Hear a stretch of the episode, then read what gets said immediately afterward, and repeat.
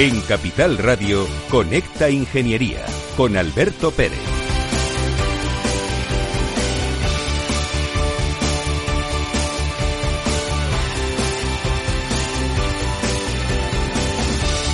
Buenos días España, buenos días ciudadanos. Es 2 de diciembre de 2020, hace un día magnífico en Madrid, pero va a hacer frío, son las 10 de la mañana, hora de Conecta Ingeniería, te tienes que conectar, pero también son las 9 de mañana. En Canarias, ¿no? Juan, ¿cómo estás? Buenos días, Alberto. Buenos días. Juan Caro López, eh, miembro de la Junta Directiva y, fiel seguidor de nuestro programa. Hombre, claro que sí. Yo soy un conectado. Totalmente. Todos los miércoles un conectado total. Es un, placer, es un placer, tener, placer tenerte aquí. Igualmente, Alberto. Igualmente. Muchas gracias. Señor decano. Buenos días, Alberto. Hacía mucho tiempo que no venías a, mi programa, que es el mío, ¿eh? que lo sepas. ¿eh? Por supuesto, por supuesto. La estrella soy yo, ¿eh? este programa es de la gente, este programa es de los ingenieros, este programa es de la sociedad. Y creo que estamos haciendo una buena labor, ¿no, querido decano?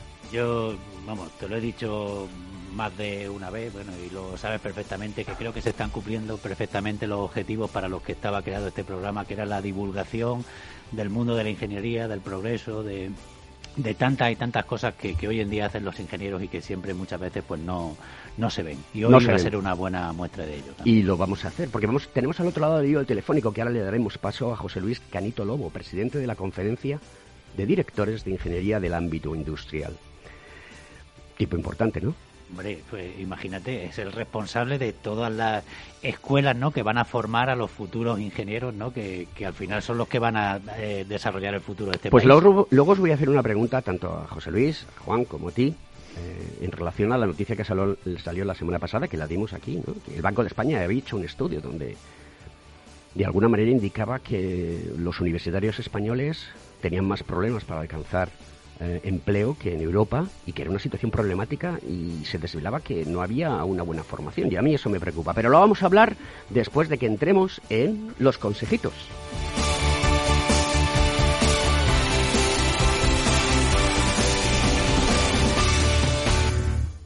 Según sondeos realizados por colegios profesionales, las licencias registran plazos de tramitación superiores a los 18 meses. Los encuestados afirman tener sentimientos de impotencia por los retrasos inaceptables y gravosos. En eCity, las licencias ya no son un problema. Gestionamos con celeridad tu licencia o declaración responsable de modo presencial o telemático. Te garantizamos trato personalizado, seguridad y solvencia. eCity es una entidad colaboradora urbanística del Ayuntamiento de Madrid con más de 10 años de experiencia. Solicita información, tu EQ de confianza, www.ecity.es.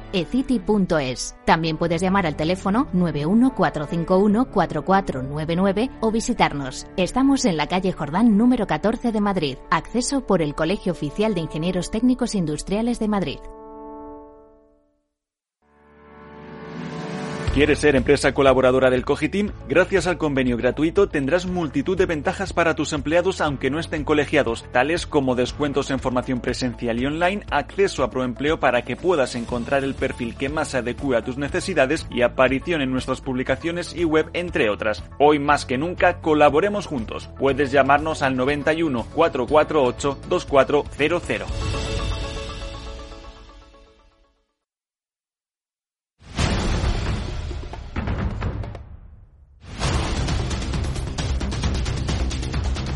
Estás escuchando Conecta Ingeniería. Vamos allá, pues oye, la noticia de la semana, pero hoy he tenido aquí al decano que quiero que me cuente mm, las últimas novedades o cosas importantes que desde nuestro colegio estamos haciendo. Una reseña de 30 segundos, decano, que no tenemos tiempo. Pues, ¿de, qué? qué? es lo último que habéis hecho? ¿Qué es lo último que ha hecho el colegio? Bueno, no, si lo que estamos, bueno, sobre todo estamos trabajando un poco con los problemas del tema de la calidad del aire. Estamos también. He visto el informe, ¿eh? está muy bien.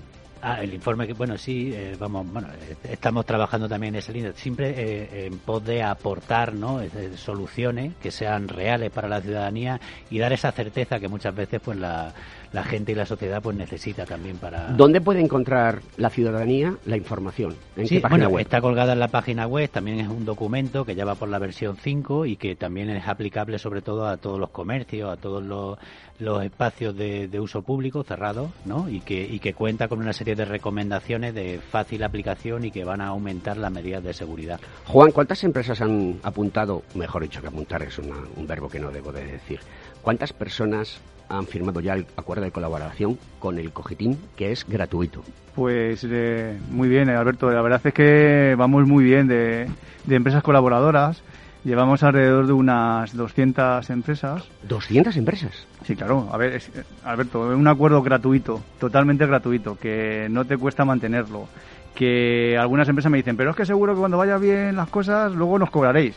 Pues está fácil, que si os cobramos o vais eh, del, convenio y ya está. Y todo lo que ofrecemos, pues hombre, está bastante, está bastante bien. Eh, no todo es dinero, querido amigo, en la vida. Lo importante es que seamos capaces de hacer cosas y las estáis haciendo bien. Mira, Alberto, nosotros el tema del convenio lo que hacemos, lo que queremos es que sea un altavoz. Un altavoz de lo que ofrecemos a las empresas. Y al final se va corriendo la voz. También gracias al programa Conecta Ingeniería, eh, la gente está viendo que el acuerdo es gratuito. y bueno, la verdad es que muy bien, muy bien, Alberto.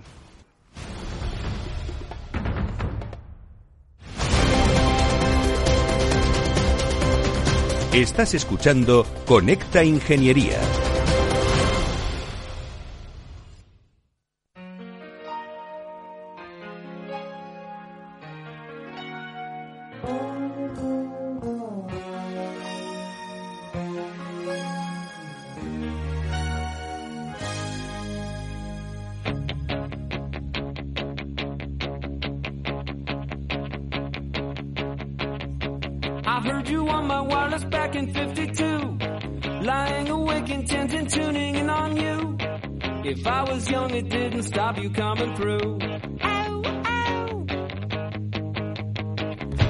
Las estrellas de la radio nunca van a morir y el vídeo no nos va a matar porque estás en Conecta Ingeniería, tu programa.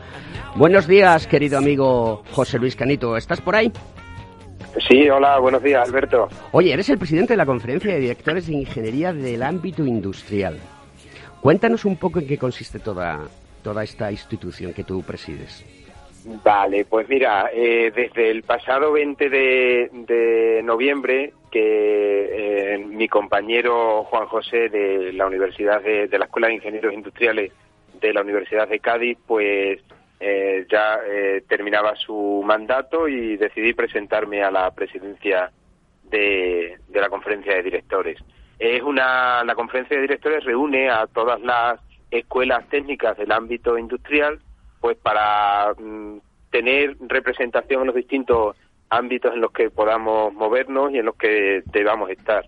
Yo quiero darle aprovechar también pues para darle las gracias a Juanjo por todo el trabajo que ha desarrollado sobre esto en estos últimos años y que intentaremos mantener como mínimo ese nivel. La mm, audiencia está deseosa de conocer eh, en qué ámbitos os movéis, eh, cómo hacéis vuestro trabajo, dónde se llega. Yo utilizo la palabra lobby, que en España está muy denostada y no sé por qué, pero nosotros somos un lobby. Entonces tenemos que hacer fuerza y presión porque somos profesionales, somos ingenieros y estamos al servicio de la sociedad. y Claro que sí. Eh, pues mira, nos movemos en todo lo que afecta a modificaciones, por ejemplo, de, planes de estudios. Cuando tenemos, ahora mismo existe una, un borrador sobre un real decreto donde eh, se establece la ordenación de las enseñanzas oficiales de nuestro sistema universitario y, nosotros pues lo que hacemos pues alegaciones cuando se hablen los plazos a lo que estimamos que debe ser correcto para que luego el Real Decreto pues sea coherente con lo que demanda la sociedad en cuanto a las escuelas de ingeniería del ámbito industrial. Entonces queremos estar presentes en todos estos ámbitos, mantener una buena relación con los colegios profesionales, eh, gracias a José Antonio también, a José Antonio Baldón del, del Consejo General de Colegios de Ingeniería Técnica Industrial, porque los colegios profesionales son quienes acogen eh, a nuestros egresados una vez que terminan en nuestras aulas, pues terminan colegiándose, terminan en los colegios y además así se lo recomendamos siempre desde los desde las escuelas porque son la mejor forma de que sigan teniendo un apoyo y, y, que estén representados en todos los sitios, ¿verdad? Entonces, pues eh, nuestra, nuestra conferencia intenta estar presentes en todos esos sitios y mantener unas buenas relaciones con, y para demandar todo lo que nos afecte en las escuelas de ingeniería. Sí, buenos días, José Luis. Hola, José Antonio, muy buenas. un buenos placer días. tenerte aquí. me gustaría, sabes que me gustaría darte la enhorabuena en persona, pero bueno, de momento no es posible. Bueno, eh, todo llegará. Todo llegará. todo llegará, si Dios quiere, sí. Sí, yo quería, bueno, eh, aparte de, de, lo que de lo que has comentado, por supuesto, aparte de felicitarte y mostrarte toda la colaboración nuestra, eh, pues que nos hablases un poco también de de, de, toda la colaboración que mantenemos también con la RAITI, que tú lo sabes, que sabes que tenemos el foro profesional, que ya lo tenemos puesto en, en funcionamiento, porque al final de lo que se trata eh, es de unir, ¿no? Pues para sumar y multiplicar esfuerzos y sobre todo pues con los objetivos comunes, ¿no? Yo creo que que eso es algo que también tiene que conocer la sociedad, el que siempre estamos en estrecha colaboración en el ámbito académico, en el ámbito profesional y en el ámbito estudiantil, ¿no? Y creo que es importante que se conozca. Está claro, está claro que tiene que haber una buena relación porque eh, siempre, pues cuando se, se va, cuando vamos juntos se llega más lejos, ¿verdad? Seguramente cuando uno va solo puede ir más rápido, pero juntos al final se llega más lejos. Y yo soy un, bueno, tú lo sabes, José Antonio, un firme defensor de, la, una, de mantener una relación estrecha. Ya lo he hecho con, con nuestro Consejo Extremeño de Ingeniería Técnica Industrial durante todo el tiempo que, que estoy de director de la Escuela de Ingenierías Industriales en Badajoz, pues he tenido, he mantenido un contacto muy estrecho, muy buena relación con ellos en cuanto a formación y en cuanto a todo lo que nos afecta en la profesión y, por supuesto en, la conferencia de directores que ahora presido, pues está abierta y estoy, vamos, yo estoy encantado de colaborar con el con el Consejo de Ingeniería técnica industrial porque eh, con el Consejo General porque creo que es fundamental eh, tanto para la formación creo que estáis haciendo también una muy buena labor de difusión de nuestra profesión que finalmente pues repercute luego en que mm, vayamos teniendo más más estudiantes en nuestra escuela más vocaciones, eh, José Luis, más vocaciones que es de lo que se trata, porque España está necesitada de ingeniería, está necesitada de tecnología y van a quedar muchos puestos de trabajo sin cubrir como, mm, como sociedad pues no nos pongamos las pilas. Pero hay una cosa que me preocupa que en este programa hemos debatido en alguna ocasión, donde nuestro decano y Juan han participado, y es en el tema de esos famosos eh, titulaciones o esas famosas titulaciones blancas, es decir, sin ningún tipo de, de competencia, que luego después se venden a los alumnos y puede ser que no sean las correctas. No sé qué opinas sobre este tema. Claro, sí. Es algo que nos preocupa también, nos preocupa mucho. De hecho, hemos, eh, hemos tenido foros, hemos celebrado un, un, evento el año pasado, que además también tuve el, el placer de, de, llevar la comisión organizadora, de, de dirigirla, y que es el Ágora, un, un, proyecto que hemos hecho, pues sobre todo para poner en valor eso. Nos estamos dando cuenta que lo que tenemos ahora mismo una generación de chicos y chicas muy bien preparados, técnicamente no se le puede tachar nada porque eh, tienen una preparación magnífica, eh, pero ¿qué, ¿qué pasa? Que se meten en unas edades de 26, 27, 28 años con un título, con un máster, con eh, idiomas, etcétera, pero resulta que luego no son empleables, llegan a las empresas y las empresas le dicen que no no han adquirido las competencias que las empresas demandan. Entonces hay como una de, una pequeña desconexión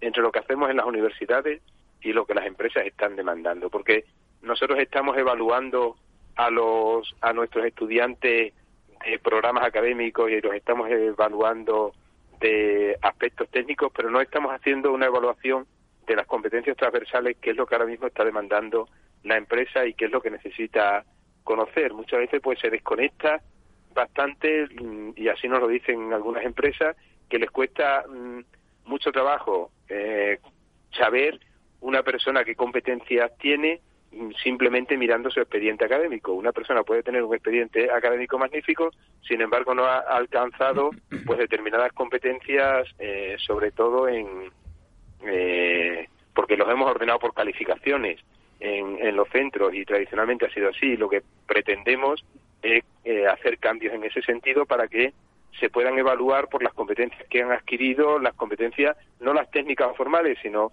todas aquellas transversales o competencias que se les ha llamado competencias blandas y que cada vez en el mundo actual tienen una mayor importancia, ¿no? Como son el trabajo en equipo, la capacidad de liderazgo, la actitud, que sean proactivos, etcétera. Y ahí es donde, hacia ahí es donde tenemos que trabajar. Entonces, en los centros, pues estamos ya empezando a trabajar para poder poner un, un sello a nuestros estudiantes porque que las empresas conozcan qué competencias son las que las que más han trabajado, donde se les ha evaluado y las que han adquirido. Sí, efectivamente, José Luis, la verdad es que tienes toda la razón. Hoy en día lo que más valoran las empresas son esas habilidades blandas, ¿no? Yo creo que ya asumen de forma perfecta que cualquiera, cualquier persona que tenga un título en el ámbito de la ingeniería tiene los conocimientos técnicos, o por lo menos tiene la capacidad, ¿no? De, en cualquier caso, de, de desarrollarlo. Y lo que sí que están valorando muchísimo eh, y lo hemos hecho, lo hemos visto a través de las propias entrevistas que hemos realizado en las encuestas que hemos realizado a través de ProEmpleo Ingenieros, que sabéis que es el portal eh, eh, más grande ¿no? en el ámbito de la, de la ingeniería o de la empleabilidad en el ámbito de la ingeniería, sí que lo que más valoran las empresas es la capacidad de adaptación y la versatilidad de los profesionales. Y hoy en día eh, lo estamos viviendo, eh, yo creo que este año, y se está notando lo que es un, un, cambio eh, abismal, ¿no? En cuanto a la formación que necesitan los ingenieros. Nosotros lo venimos diciendo desde el principio, y tú, José Luis, lo conoces perfectamente, ¿no? El que, claro, el reciclaje profesional para eh, para todas las profesiones yo creo que es totalmente necesario, pero en el ámbito de la ingeniería, si me pregunta, yo creo que cada vez, o sea, todavía más, ¿no? Que en el resto de las Vamos, es que cada vez salen nuevas tecnologías, cada vez salen nuevos formatos, cada vez la sociedad demanda cosas diferentes. Efectivamente, pero es que la tecnología, o sea, estamos hablando de que, bueno, que antes los avances tecnológicos se producían de forma un poco más lenta. No, no, aquí van pero exponenciales. ¿eh? Ahora mismo es exponencial. Entonces, si antes el reciclaje que necesitaba un ingeniero era, no sé, dos cursos, tres al año, o sea, o necesitaba no sé cuántas jornadas, pues ahora se está multiplicando por dos y por tres. Si tú quieres ser, eh, estar totalmente al día y formado de las últimas tecnologías y ser capaces de aplicarla a la vida real, a las empresas o, o a la sociedad donde estás tú eh, realizando tu trabajo, necesita mm, duplicar esos esfuerzos que estaba haciendo formativo y de adaptación ahora a los que estaban antes. Y podemos verlo, bueno, desde que llegó la pandemia, cómo nos hemos transformado eh, digitalmente y tal con todas las reuniones, pues bueno, eh, eh, la semana pasada participé en, un congreso en, en, Galicia de Makers, ¿no? y, y, participé en una mesa precisamente con, con, investigadores, con tecnólogos, y hablaban de que, de que eh, ya tenían, pues bueno, conforme estaban investigando, tenían 10, 15, 20 líneas de investigación puestas en marcha que estaban probando, que enseguida van a salir al mercado y que una vez que salgan, los ingenieros tienen que conocerlas, testearlas, buscarles aplicación. Y, Pero fijaros en una cosa, eh, por mi profesión yo trabajo tanto la parte técnica como la parte de cliente muy directamente y al cliente tienes que irle con soluciones. Y tienes que contarle a tu cliente lo último. Lo último. Y además de todo es que se lo tienes que explicar bien. Con lo cual, las habilidades blandas, las soft skills que dicen los, los ingleses, pues son fundamentales, porque tú tienes que transmitir. Tú tienes que comunicar. Tú tienes que convencer al cliente. Y eso es lo que valora la empresa, tu capacidad de comunicación.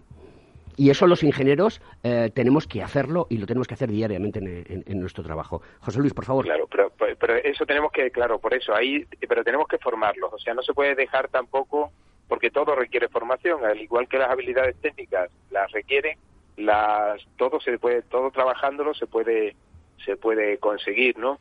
Entonces, todas esas habilidades que decimos eh, blandas, lo que tenemos que hacer es, eh, pues de alguna forma, ponerlas en valor, no solamente que en nuestros papeles que entregamos en la NECA aparezcan unas X puestas de que se hacen cosas, sino realmente eh, montar asignaturas en las que se, eh, se trabajen esas competencias y se puedan evaluar para dárselas a los, a los empresarios, al igual que le damos un expediente académico de, de asignaturas de las partes técnicas perfectamente evaluadas. ¿no? Hay muchas publicaciones de prestigio que nos dicen que hay indicios suficientes que nos están avisando que las universidades mm, lo tenemos difícil, en, además en un corto espacio de tiempo. La Universidad Pública Española pierde del orden de unos 20.000 alumnos al año y sin embargo el 56% de las empresas dicen que tienen problemas para cubrir puestos de trabajo.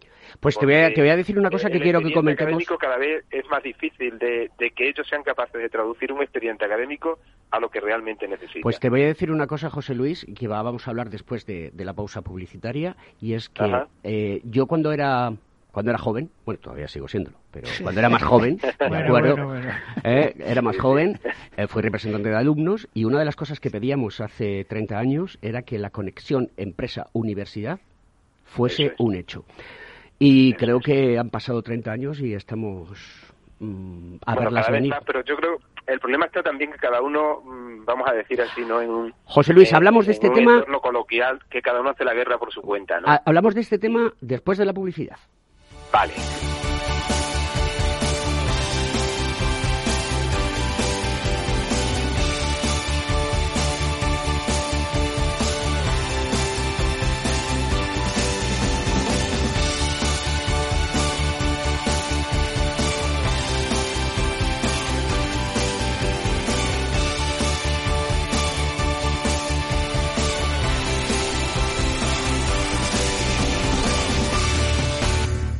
En Capital Radio, Conecta Ingeniería con Alberto Pérez. Vamos allá con la noticia del avance tecnológico, que creo que es muy interesante. Y este caso eh, es la vanguardia quien lo ha explicado y lo explica muy bien.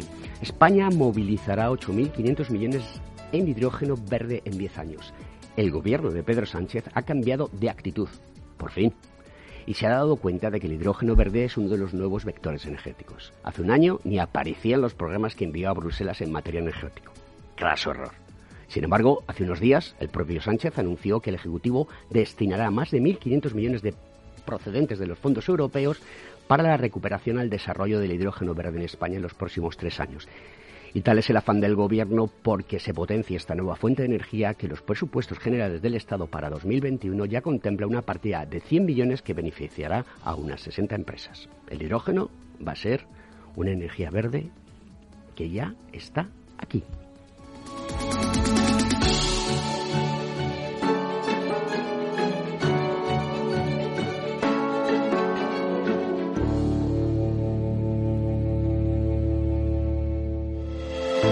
¿Acabas de montar un negocio y te gustaría protegerlo de posibles intrusiones no deseadas? ¿Necesitas asesoramiento respecto a los sistemas de protección contra incendios que la legislación obliga a instalar en tu empresa? ¿Ya tienes sistemas de seguridad o de PCI en tus instalaciones, pero buscas un mantenedor para los mismos? No te preocupes, en Grupo Eurofesa damos solución a todas estas cuestiones. Ingeniería, instalación y mantenimiento son los servicios que ofrecemos para proporcionar a nuestros clientes soluciones integrales de cara a proteger bienes y personas en materia de protección contra incendios y seguridad. Detección de humos y gases, extinción automática y manual, control de accesos, videovigilancia y sistemas antiintrusión. Todo lo que necesitas en una única empresa. Grupo Eurofesa. Siempre atendido, siempre protegido. ¿Estás colegiado en el Cogitim? ¿Piensas que por Novisar no necesitas la colegiación? El colegio es tu mejor aliado. Siempre estará en tu desarrollo profesional, ofreciéndote servicios como asesoramiento técnico, legal, laboral y fiscal, además de numerosas herramientas competitivas como formación presencial y online, acreditación de PC ingenieros, software técnico, networking y otras muchas. Porque creemos que trabajando juntos podemos construir una sociedad mejor. Colégiate. Más información en www.cogitim.es.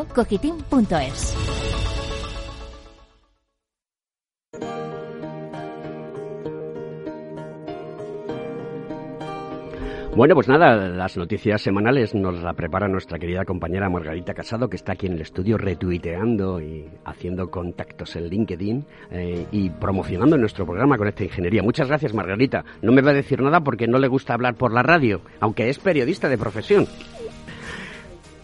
Vamos a, contar el consejo de seguridad que todos los días, eh, todas las semanas me prepara eh, Jesús Méntrida eh, y le mando un saludo desde aquí. En este caso es eh, FEDAOC quien nos lo trae, que es la Federación de Organismos de Control. Una vez funcionando todo el equipo de instalación, requiere un mantenimiento e inspección que garantice que las condiciones de uso y de seguridad para los usuarios y titulares es adecuada. No hacerlo se considera falta grave y el titular puede ser sancionado de forma severa. Esto hay que tenerlo en cuenta. La responsabilidad ante cualquier accidente es suya. En los equipos e instalaciones regulados reglamentariamente, no solo se encuentran las instalaciones en las industrias, también las domésticas. La seguridad industrial no está solo en las fábricas, está en tu casa, en tu trabajo, en tu ocio. Es la seguridad de tu ascensor, de tu caldera de calefacción, de tu equipo de climatización, de tu sistema contra incendios, de la instalación eléctrica del teatro, del bar, del parque de recreo donde juegan tus hijos. Consideramos que el coche es nuestro y lo llevamos a la ITV para tener confianza en el correcto estado de sus frenos, de sus luces, de sus neumáticos y viajar seguros y confiados con la familia. También es nuestro el ascensor, la caldera de calefacción, la piscina comunitaria, el garaje, para usarlos seguros y confiados con la familia. La seguridad es responsabilidad de todos. Cumple con tus inspecciones.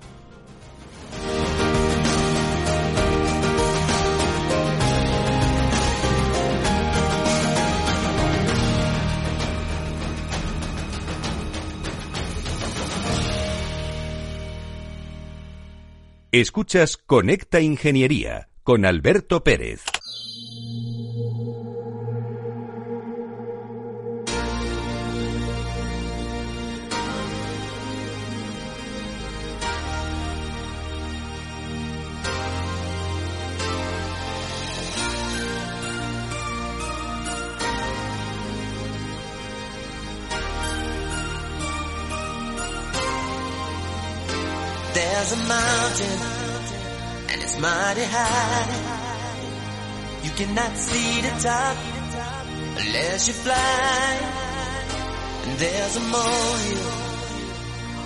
Pues con esta canción de Prince titulada Gold, porque estamos en una situación de oro. Somos un programa que da oro a la sociedad, que es la ingeniería, el conocimiento, el saber.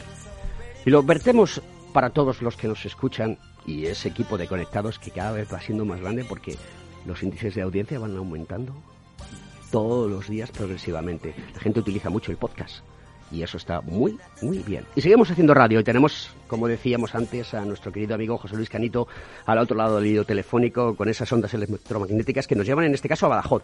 José Luis, yo te preguntaba antes de, la publicidad eh, sobre esa conexión entre universidad y empresa. Y quiero ligarlo con una noticia que, bueno, pues eh, tengo aquí enfrente de la pantalla del ordenador donde habla de cuáles son los trabajos más demandados hoy en día, eh, donde interviene el teletrabajo. Entonces, hay una serie de profesiones donde la ingeniería eh, es fundamental. ¿no? Por ejemplo, diseñador gráfico. Estiman que el salario promedio anual puede estar entre 35.000 y 47.000 euros. Es un dinero, ¿eh, señores? Eso por un lado. O también tutor o profesor particular. Aquí hemos hecho, programas de, de, dónde deben de acudir los ingenieros técnicos para formarse y poder dar clases de matemáticas, de física, de ingeniería, de dibujo, de tecnología en, las, eh, en, los colegios eh, y también en los institutos. ¿no? Y entonces están hablando de un, aproximadamente 34.000 euros. Y así sucesivamente, ¿no? Desarrollador de aplicaciones. Eh, de las famosas apps, cuando usted entra dentro de su teléfono móvil y, quiere descolgarse eh, cualquier tipo de información, lo puede hacer a, través de apps que le, dan la información. Y una persona de estas puede llegar a cobrar hasta 75.000 euros al año. José Luis, cuéntanos un poco cómo, cómo superamos este gap que estamos comentando.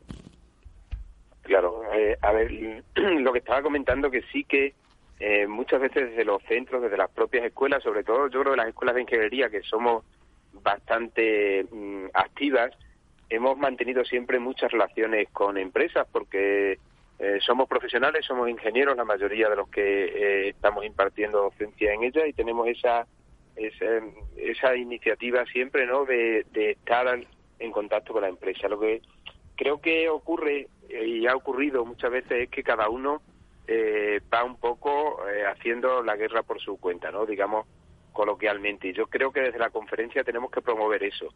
Eh, tenemos que hacer que las empresas, eh, o sea, quitarle que el corsé que tienen muchas veces nuestros planes de estudios y la lentitud entre que se hace una modificación de un plan de estudios hasta que finalmente se lleva a cabo y se, y se pone en marcha, son procesos muy lentos y creo que ahí tenemos que hacer participar a las propias empresas en que nos ayuden a elaborar esos planes de estudios para que de determinada forma participen en, ellos y nos digan qué es lo que están demandando y qué es lo que necesitan para que nosotros formemos a nuestros estudiantes en esa eh, en esas necesidades que ellos tienen, ¿no? Que no es algo que sea eh, capitalismo ni venderse, que muchas veces a lo mejor se ha dicho que la universidad se quiere vender a la empresa, no, es que tenemos que prestar un servicio y tenemos que hacer que las personas al final sean empleables y que, eh, que se sientan realizadas. Una persona cuando tiene empleo y además si es un buen empleo y, y, consigue un buen puesto de trabajo, se siente realizada y esa persona es feliz, ¿verdad? Pues nosotros tenemos que hacer que, que, nuestra nuestro objetivo final sea que las que las personas sean empleables y si para que sean empleables y que sean felices. Tenemos que atender a la demanda de las empresas pues encantado es que tenemos que ir en ese camino. Los títulos nuestros lo que es el expediente académico en sí cada vez sirve para menos. Vuelvo a insistir otra vez que eh, actualmente lo que se están demandando por parte de las empresas son los conocimientos y no los títulos sino que eh, la persona tenga conocimientos. Y hacia ahí, hacia ahí tenemos que ir.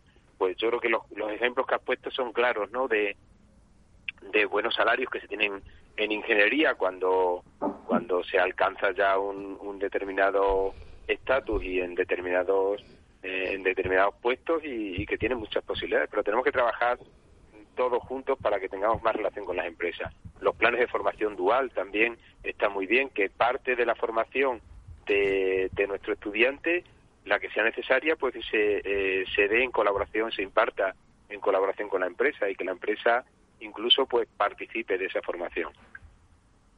Decano, ante las palabras de José Luis, desde los colegios profesionales y el COGITI, entiendo que estáis internamente conectados y de una manera mm, muy íntima para poder eh, ir dando eh, salida a la demanda de la sociedad, ¿no? Sí, hombre, nosotros la implicación que tenemos de forma directa con las propias empresas, o sea, también que mm, recibimos ese feedback, ¿no? También de nuestros propios colegiados con las diferentes eh, encuestas, ¿no? Que vamos realizando para saber cuáles son las exigencias que, nos demanda la empresa y luego lo que sí que tenemos que estar es permanentemente eh, conectados también con las escuelas. Yo creo que eh, José Luis lo ha comentado muy bien en el sentido de que es muy costoso lo que ha sido la implementación de todo el plan Bolonia por parte de las escuelas. Han hecho un trabajo ímprobo y, la verdad es que yo creo que, que un trabajo que ha sido productivo. Estaban preocupados y lo comentaban al principio de su intervención, José Luis, con la modificación nuevamente del Real Decreto de las titulaciones universitarias del 1393 que les preocupaba porque, entre otras cosas, no ha llegado a implantarse de. Pero yo te voy a hacer una pregunta, te voy a hacer una pregunta. ¿Tú crees que el plan Bolonia es un buen plan? Sí. ¿Y se ha implantado e implementado bien o todavía quedan gaps? Y os lanzo también te lanzo a ti la pregunta, José Luis. Bueno, yo, yo si me preguntan mi opinión, creo que es un plan bueno, que se adaptaba realmente en consonancia, en concordancia con todo lo que ocurre en el ámbito europeo y mundial, que es una reforma que ha venido eh, a mm, revolucionar de alguna forma todo lo que son los programas de estudio y que sí que es cierto que se ha evolucionado y se ha evolucionado. Yo creo que con, con, éxito por parte de las propias universidades que lo, que lo han implantado las escuelas con no, no con poco esfuerzo.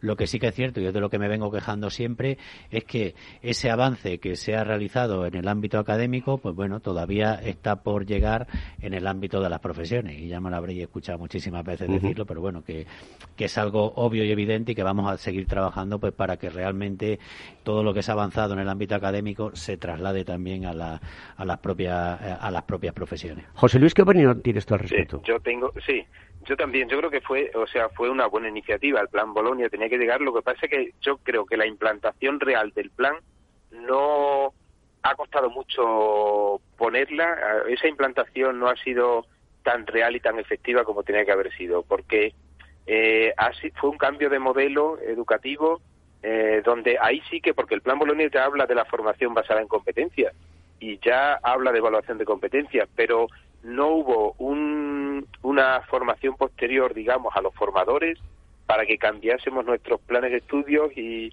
dejásemos de impartir las asignaturas eh, por temas, digamos, y por capítulos y por un programa académico rígido de tema 1, tema 2, tema 3, sino eh, a una formación más mm, basada en proyectos, basada en retos, basada en, esto, en, formar en todas las competencias y en conocimiento. Yo creo que el plan Bolonia en su filosofía sí que lo tenía, eso, pero no se supo adaptar y yo creo que ahora es cuando estamos empezando a darnos cuenta de que de qué es lo que mm, decía el plan Bolonia en ese sentido y cómo teníamos que adaptarnos.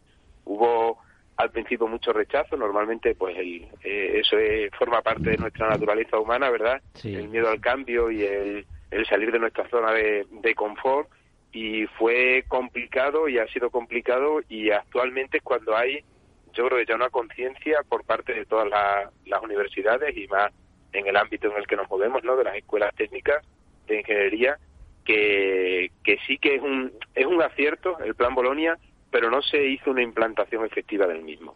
Y todavía quedan muchos flecos por, por hacer en cuanto pues a temas de evaluación continua, temas de... José Luis, la pregunta, la pregunta es obligada.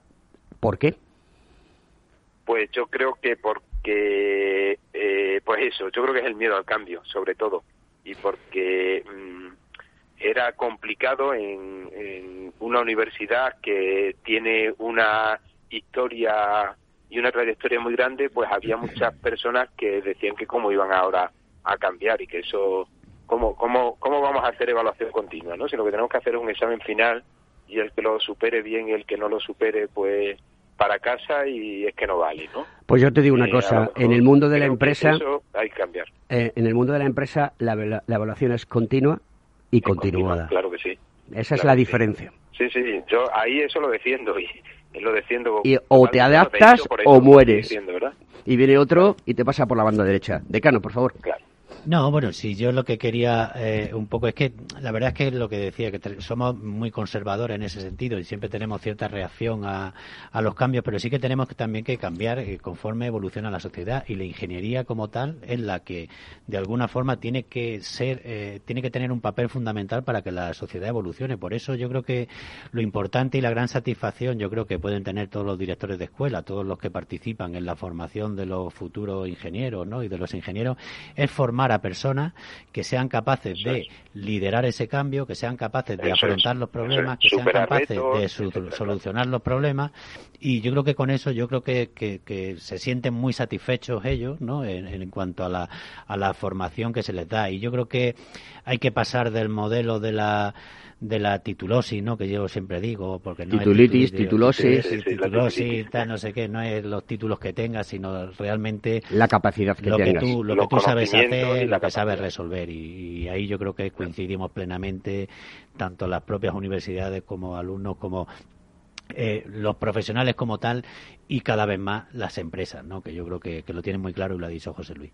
Juan Caro. Yo creo, lo comentaba, como comentaba antes, yo creo que las escuelas técnicas estamos ahí liderando ese cambio. Pues a por ello, ¿eh? Porque nos va la vida en ello, querido José Luis. Esto es muy importante. La gente no sabe eh, eh, el problema que se nos puede venir encima si no nos adaptamos rápido y bien a la transformación que estamos sufriendo. Juan Caro, tú que trabajas en una gran empresa, eh, ¿cómo ves esta situación? Danos tu, tu pulso como, como profesional de, una empresa. A ver, al final el, ingeniero o el titulado cuando sale de la universidad pues claro, le falta esa, esa experiencia, ¿no? Lo comentábamos antes, que al final pues sabes de muchas cosas eh, o crees que sabes muchas cosas y luego al final no eres especialista en nada.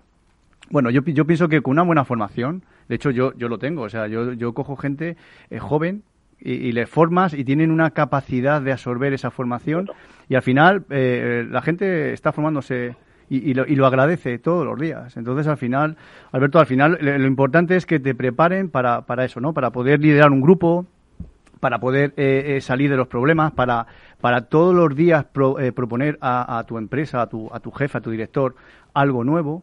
Yo creo que sí, estamos, estamos en esa línea y sobre todo la formación. Muy importante la formación. Y que los colegios estén detrás de esa, de esa formación es importantísimo.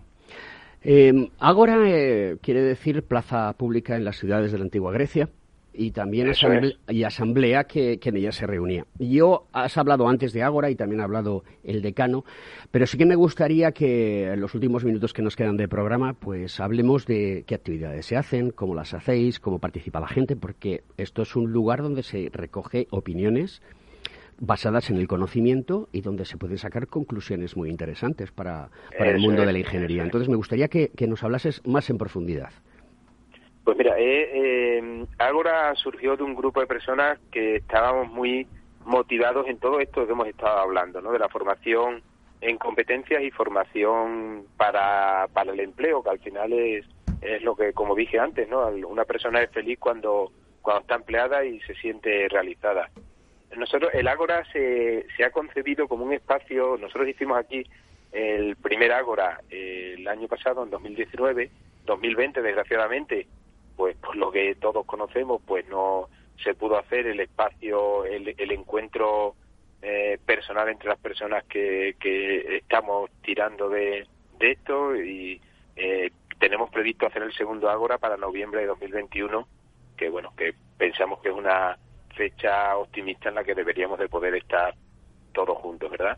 Nosotros lo habíamos concebido como un espacio que dura todo un año y que lo, lo habíamos dividido en 4 más 361, más 361 días de encuentro, es decir, los 365 días del año lo dividíamos en un eh, cuatro días presenciales donde nos juntamos, eh, intercambiamos experiencias, hablamos, pero luego 361 días hasta el siguiente Ágora, era una, una forma alegórica ¿no? de, expresarlo, donde seguíamos conectados eh, para seguir hablando, porque lo que queremos es integrar todos los niveles educativos en Ágora, no solamente hablar de la universidad, sino del nivel educativo, lo que se llama desde la cuna a la tumba.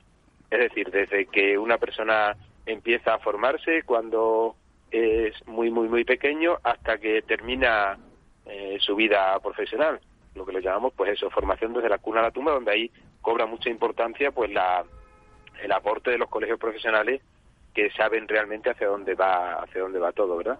Entonces, ahora lo que lo diferenciaba, digamos, de un evento tradicional tipo congreso, pues que es un foro multimeeting donde estamos eh, conectados todo el año durante cuatro días de forma presencial, pues para vernos, para charlar, pero durante 361 días a través de una plataforma que se denomina Red Ágora y que es una plataforma tipo, vamos a llamarle LinkedIn, etcétera, donde hacer proyectos educativos, proyectos empresariales y poder sumar a muchas personas en todo esto de, lo que estamos hablando. O sea, nuestra la preocupación principal de Ágora es la formación de la persona y el empleo y cómo mejorar su empleabilidad para que al final tengan un desarrollo social y personal pues que les resulte satisfactorio. Eso es, digamos, en si tengo que explicarlo en dos minutos o, o algo así, ¿no? Pues eso sería ahora un, un encuentro de muchas personas preocupadas por la formación y por el empleo. La realidad es que me encanta porque acudir a lo clásico, a la filosofía, al conocimiento, la evolución del ser humano, yo que soy un apasionado de la filosofía y que trato de leer todos los conceptos filosóficos, me parece genial porque es una, una parte que el ingeniero tiene que conocer, porque siempre lo decimos aquí, es un, somos eh, personas que trabajamos para la sociedad y la sociedad hay que conocerla y quererla, hay que saber cuál es la evolución del ser humano. Pues en Ágora, al, al, unirnos muchas personas y cada vez vamos siendo más, eh, eso sí que es algo que, que me gusta. Nosotros le llamamos así un poco en nuestro pequeño ¿no? Que nos gusta que las personas se transformen en agoristas. ¿Eh? que se sumen y que colaboren en los cambios. En agoristas y no en agoreros. No, no, agoristas, agoristas. Oye, te voy a hacer una pregunta. completamente separado de lo otro. Te voy a hacer una pregunta mm, eh, comprometida, pero la vas a contestar fijo, porque, porque eres un buen comunicador y a todo lo expresas muy bien. La administración, Mm, ¿Qué tal se comporta la Administración con la conferencia de directores? O ¿Cómo escucha la Administración las eh, demandas y las eh, necesidades que tiene el mundo de la educación? Porque, hombre, es un poco triste que haya salido una ley de educación sin consenso. es un poco triste que, que no pensemos que una ley de educación tiene que tener un plan a 15 años y revisado todos los años para adaptarse a las nuevas circunstancias. Y aquí probablemente cuando llegue un nuevo gobierno eh, pues eh, quite en medio una ley de, educación y otra vez vuelta a empezar y otra vuelta a empezar. Esto es un poco aburrido pues, a mí me cansa mucho ¿eh? yo lo denuncio constantemente. nos cansa nos cansa. Es un, eso es un fracaso como sociedad al final no porque no puede ser que un gobierno haga una cosa sin consenso, pero es que llevamos así toda la vida. Y el siguiente, pues lo primero, su primer objetivo no es mirar qué es lo que hay bueno de una de algo para aprovecharlo y hacer cambios pertinentes, sino que es intentar destruir todo lo que he hecho anteriormente, todo lo que había hecho anteriormente, ¿no? Mm, bueno, la verdad es que en este puesto que tengo actualmente llevo eh, escasamente dos semanas y no me ha dado tiempo a ver cómo cómo nos tratan, digamos, eh, las autoridades educativas a, a los representantes de los de los distintas eh, pues conferencias, estamentos que, que estamos al pie del cañón con la educación.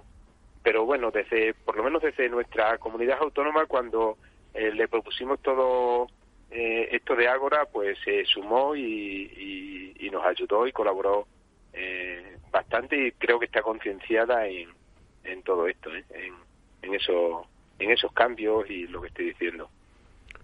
Sí, yo coincidiendo por supuesto con José Luis, yo creo que una ley de educativa, y además lo ha comentado antes, ¿no? que desde pequeñico se cría el arbolico, al final tienes que ir eh, también un poco viendo que, cuáles son las necesidades de la sociedad y en base a esas necesidades de la sociedad, pues también eh, implementar unos sistemas formativos que vayan más o menos orientados a satisfacer esas necesidades de la sociedad si queremos realmente conseguir el éxito que, comentaba José Luis, es decir, que las personas puedan sentirse realizadas cuando estudian o realizan un esfuerzo en formación que luego tengan la posibilidad de poder aplicarlo.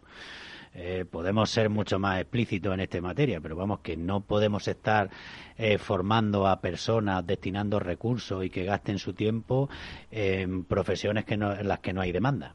No sé si me explico. Tenemos que ser, y ahí los ingenieros somos muy cuadriculados y muy pragmáticos, ¿no? O sea, es que es verdad que decimos, oye, pues si ahora mismo se necesitan ingenieros, tal, pues hay que formar a gente y prepararlos desde el principio fomentando las tecnologías pues para que al final aumenten las vocaciones y podamos dar eh, eh, esa eh, cubrir esa demanda que tiene la, sociedad pues con los profesionales. Yo creo que esos son un poco todas las previsiones que se tenían que tener en cuenta a la hora de, bueno de realizar todo este tipo de, de reformas en la en la educación y que son importantes y que nosotros bueno desde el principio sí que lo hemos trasladado pues tanto con la con la Asociación de Profesores de Tecnología, también lo hicimos en su momento pues con Juanjo a través de la Conferencia de Directores de Escuela, eh, la RAIT y tal, tratando de que se fomentasen esas asignaturas de, tecnológicas en los ámbitos de primaria y secundaria y, bachillerato, ¿no? Pues para que realmente eh, los niños, los estudiantes, pues estén en contacto con la tecnología,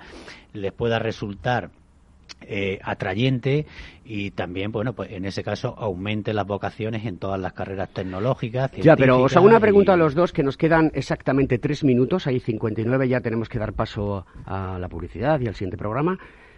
Eh, tradicionalmente en nuestro país, eh, la física, la química, las matemáticas, mm, para mí, es una opinión personal, con conocimiento, y creo que tiene mucha gente esta, esta, esta percepción, eh, las han pintado como una asignatura difícil. Aquí, eh, y el que no sea matemáticas, física o química, yo me acuerdo, a letras. Era, ese era el, concepto que se nos transmitía cuando yo era muchísimo más joven de que cuando estaba en la universidad. Y, y, las matemáticas, la física y la química no son tan difíciles, simplemente es que alguien te las tiene que contar. Claro, claro. Alguien te las tiene que contar y te las tiene que hacer que tú las puedas entender y tú entendas el por qué. Una integral es una suma, un concepto que manejas desde que, es eres pequeñito, por ejemplo.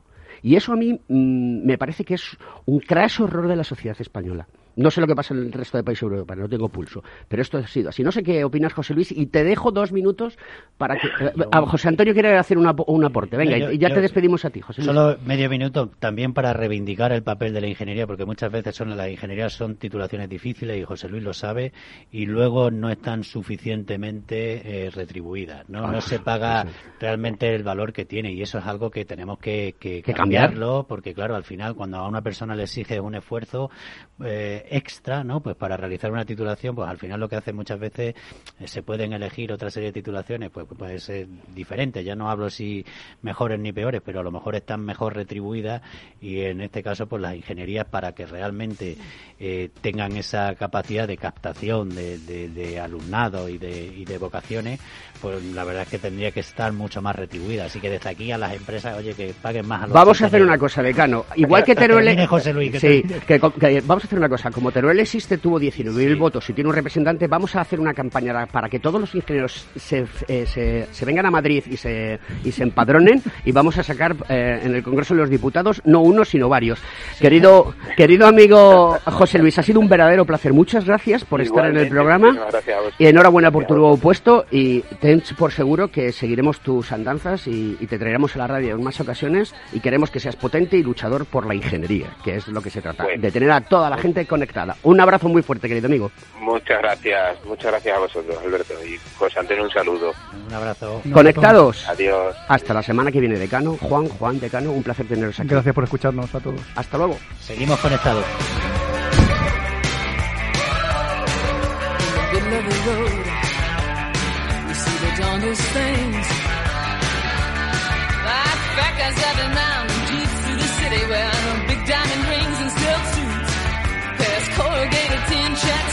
Kiss, man, I don't mean a Hampstead nursery.